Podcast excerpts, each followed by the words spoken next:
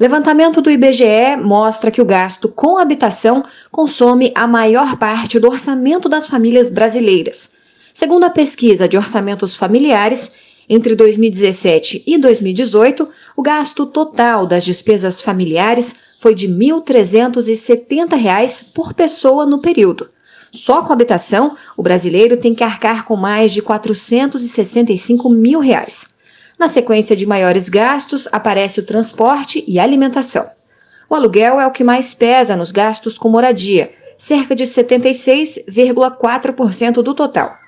De acordo com a Confederação Nacional dos Municípios, o alto custo das despesas com habitação é fator decisivo em algumas camadas sociais ao onerar a renda dos cidadãos.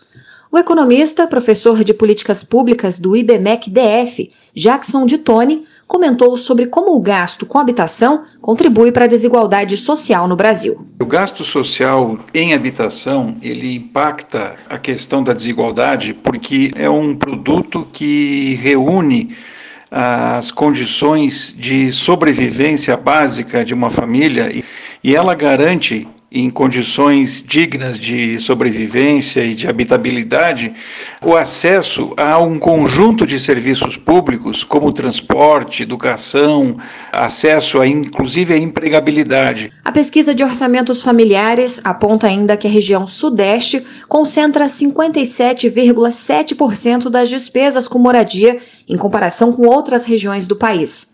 A analista técnica da área de planejamento urbano da CNM, Carla França, explica como esse cenário representa um desafio para a gestão pública. O desafio de gestores municipais para prover moradia, eles são enormes. Desde prover novas moradias, estou falando de déficit quantitativo, que no Brasil está concentrado em 7,9 milhões de moradias, até o déficit qualitativo, aquele que as moradias são inadequadas, que precisam de algum tipo de melhoria habitacional, regularização ou serviços de infraestrutura, por exemplo, energia elétrica, rede de abastecimento, rede de esgotamento, coleta de lixo. Esse déficit qualitativo no Brasil gira em torno de 11 milhões de moradias. O direito à moradia é assegurado pela Constituição Federal Brasileira e pelo Estatuto da Cidade. Também é o principal pilar da nova agenda urbana, que se conecta com as metas da Agenda 2030 e dos 17 Objetivos de Desenvolvimento Sustentável das Nações Unidas.